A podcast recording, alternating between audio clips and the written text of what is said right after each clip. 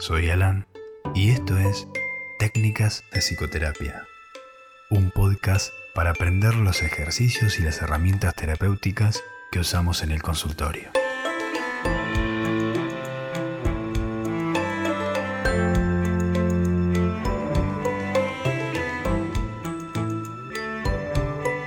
Bienvenidos.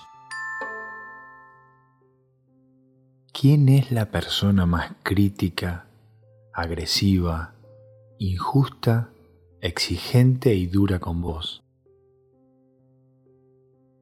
Probablemente la respuesta sea vos, y eso no es raro.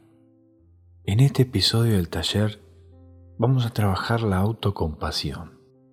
Cuando algo nos sale mal, nos va mal en un examen, o simplemente no cumplimos con lo que esperábamos, tenemos una voz interna que nos dice alrededor de 500 a 1000 palabras por día.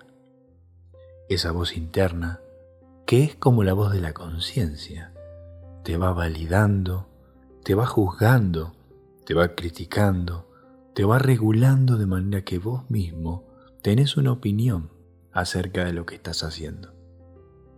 El problema está cuando esa voz interna no te deja pasar una, no te perdona nada, te exige siempre, no te da ninguna recompensa ni ningún estímulo positivo cuando logras algo y te castiga y te hunde cuando una cosa te sale mal, por más mínimo que sea. ¿Te suena familiar? Es la típica, estás preparando un café, se te cae la taza y pensás, qué tarado que soy, soy, qué pelotudo que soy. O desaprobas un examen y pensás, no sirvo para nada, no, sé quién me manda a mí estudiar esta carrera si a mí no me da la cabeza.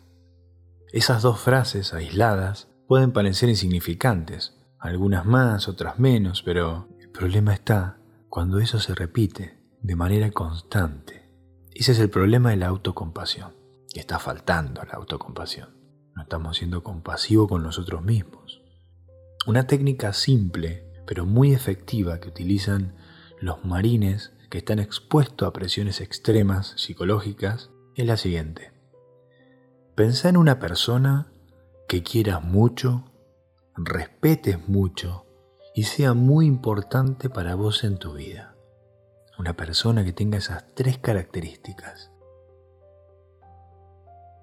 Una vez que elegiste esa persona, pensá qué le dirías a esa persona si hace lo que vos hiciste. Por ejemplo, ¿qué le dirías a tu abuela, a tu amigo, a tu mamá, a alguien que vos hayas elegido y que quieras mucho, si se le cae una taza? ¿Le dirías lo mismo que te dirías a vos? ¿Usarías las mismas palabras, el mismo tono, la misma intensidad? Este entrenamiento no es fácil, no se puede aprender de un día para el otro. Uno tiene que ser consciente cuando pasa algo malo, que tiene que pensar qué le diría a la persona que quiere e intentar decírsela a uno mismo. Es difícil. Pero de a poco vas empezando a tener un trato más compasivo con vos mismo. Y eso es importante porque, ya lo habíamos hablado en otro episodio, la gota de agua no orada la piedra por su fuerza, sino por su constancia. Entonces, a ser un poco más compasivos con nosotros mismos, más humanos, más justos, más empáticos, podemos empezar a moldear esa percepción que tenemos de nosotros mismos y directamente mejorar nuestra autoestima. Esta técnica no significa que siempre te trates con una palmadita en la espalda de manera condescendiente y digas, sí, está todo bien, está todo bien, no pasa nada, está todo bien. No, no significa eso.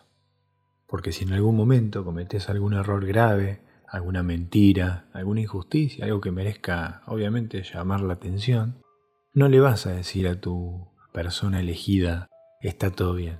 Le vas a, a decir lo que realmente pensás de eso. Vas a ser justo en ese sentido con vos mismo también, y menos condescendiente. Bueno, eso es todo por hoy. Espero que te haya servido. Te espero pronto en otro episodio del taller.